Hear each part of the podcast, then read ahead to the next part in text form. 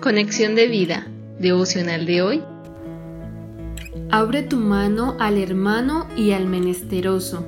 Parte 1. Dispongamos nuestro corazón para la oración inicial.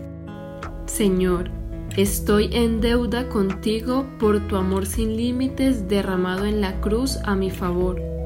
La única forma en que pueda empezar a pagar la deuda es amando a otros como tú me has enseñado. En medio de tanta injusticia social, quiero aportar mi granito de arena para ayudar a los necesitados y suplir sus faltantes, al igual que me brindes la oportunidad de llevar tu mensaje de amor. En el nombre de Jesús, amén. Ahora leamos la palabra de Dios. Deuteronomio capítulo 15 versículos 7 al 11. Cuando haya en medio de ti menesteroso de alguno de tus hermanos en alguna de tus ciudades, en la tierra que Jehová tu Dios te da, no endurecerás tu corazón, ni cerrarás tu mano contra tu hermano pobre, sino abrirás a él tu mano liberalmente, y en efecto le prestarás lo que necesite. Guárdate de tener en tu corazón pensamiento perverso diciendo, Cerca está el año séptimo, el de la remisión, y mires con malos ojos a tu hermano menesteroso para no darle, porque él podrá clamar contra ti a Jehová, y se te contará por pecado.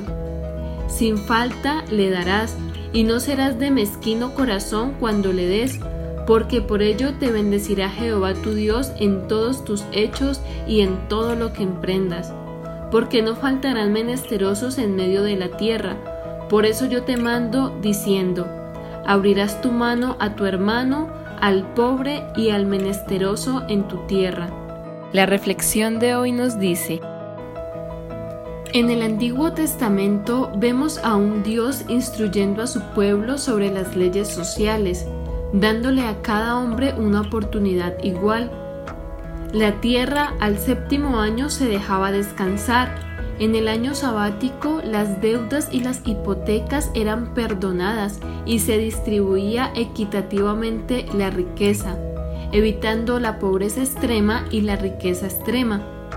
Este reglamento debería ser cumplido por todos los israelitas. Cada séptimo año la deuda de los pobres sería cancelada y tendrían una oportunidad de empezar de nuevo. Ahora, si Israel hubiera guardado esta regla cuidadosamente, se habría cumplido lo que dice Deuteronomio 15:4. Así no habrá mendigos entre los tuyos, pues el Señor te bendecirá con abundancia en la tierra que el Señor tu Dios te da por heredad, para que la tomes en posesión. Los sistemas políticos en la actualidad enfrentan la naturaleza pecaminosa, egoísta del ser humano, por lo cual no hay formulaciones claras sobre justicia social. Cada cual quiere tener más que los demás, generando la desigualdad, trayendo pobreza y falta de oportunidad a las personas de cualquier condición. Donde quiera que uno vaya hoy, en cualquier nación que uno visite, uno queda impresionado por los extremos de pobreza y de riqueza. Esto es el resultado del pecado del ser humano. Si los israelitas hubieran obedecido a Dios en cuanto a esto, no habría ningún pobre entre los miembros de aquel pueblo, porque la sociedad se habría caracterizado por un equilibrio de la riqueza. El problema fundamental es entonces el corazón humano, Mientras éste no sea transformado, no habrá gobiernos justos, ni instituciones, ni sistemas que resuelvan la injusticia. ¿Qué debemos hacer nosotros como creyentes? Estamos llamados en primer lugar a predicar el Evangelio para que los corazones sean transformados, pero tenemos también la obligación de amar a nuestro prójimo. A veces tenemos la idea de que amarse a uno mismo es malo, pero si este fuera el caso, sería vano amar al prójimo como a nosotros mismos. Este es el tipo de amor que debemos brindar a nuestro prójimo. Nos preocupamos de que otros se alimenten, tengan ropa y vivienda. ¿Nos interesan los problemas de los demás?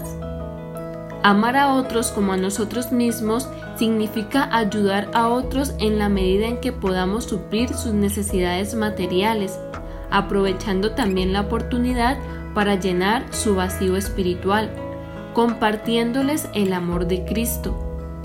Si cada uno pusiéramos un granito de arena, juntos ayudaríamos a muchos de nuestros semejantes. El Señor nos ha dado la ley del amor que debe reemplazar las leyes civiles y religiosas. Cuán fácil es disculpar nuestra indiferencia hacia otros. Por eso debemos estar dispuestos a ayudar a los demás. Visítanos en www.conexiondevida.org. Descarga nuestras aplicaciones móviles y síguenos en nuestras redes sociales